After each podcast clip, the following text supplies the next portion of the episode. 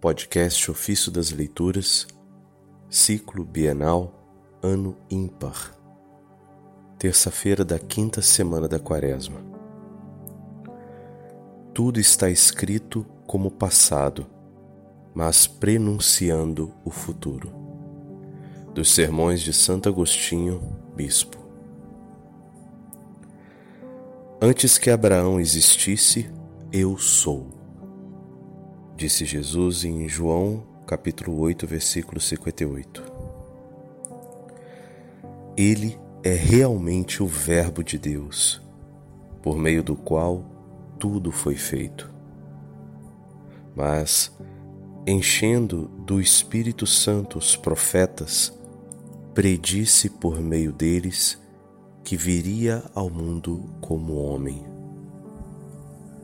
A paixão de Cristo está intimamente ligada à encarnação do Verbo, pois não teria podido sofrer o que está escrito no Evangelho se não tivesse assumido uma carne mortal e passível como a do homem.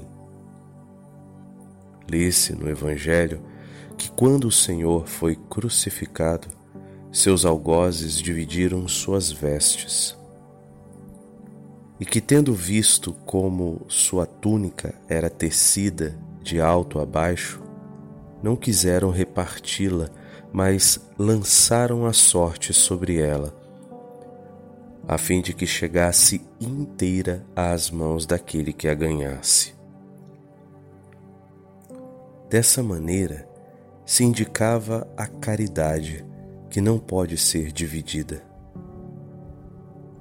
Esses fatos contados no Evangelho foram muitos anos antes cantados nos Salmos, como já acontecidos, e entretanto, prenunciando acontecimentos futuros. O Salmo 21 diz: Traspassaram minhas mãos e meus pés, e eu posso contar todos os meus ossos. Eles repartem entre si as minhas vestes e sorteiam entre si a minha túnica. Tudo está escrito como passado, mas prenunciando o futuro. E não foi sem motivo que as coisas que estavam para acontecer foram escritas como se tivessem acontecido. Quando se dizia que a Igreja de Cristo se espalharia por todo o mundo, eram poucos os que o diziam e muitos os que riam disso. Agora já está realizado o que antes era simples predição. A Igreja difundiu-se pelo mundo todo mais de mil anos antes foi prometido a Abraão: Em ti serão abençoadas todas as famílias da terra. Isso está em Gênesis 12, verso 3.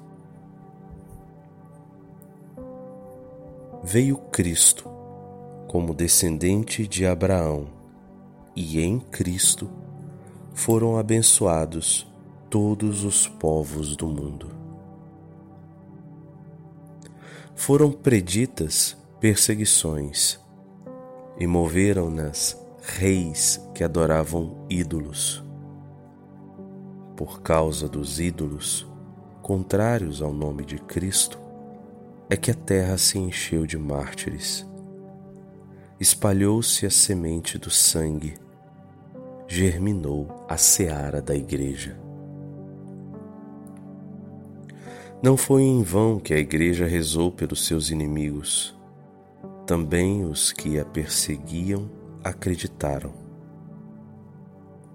Foi predito igualmente que os próprios ídolos seriam abatidos pelo nome de Cristo.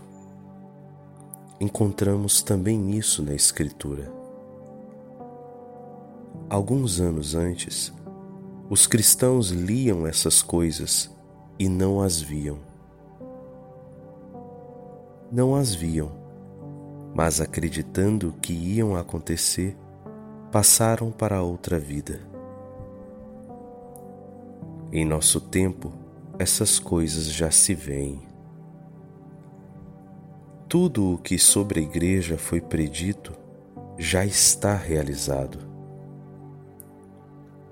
Só o dia do juízo é que não virá? A que ponto chegará a dureza e o empedernimento de nosso coração que, mesmo vendo as predições da Escritura cumpridas à risca, nos falece a esperança no que resta acontecer? Que falta ainda ser cumprido em comparação do que vemos realizado? Deus, que já nos mostrou tantas coisas, iria enganar-nos sobre o que falta? O juízo virá e dará a retribuição segundo os méritos, o bem para os bons e o mal para os maus. Sejamos bons e esperemos o juiz com tranquilidade.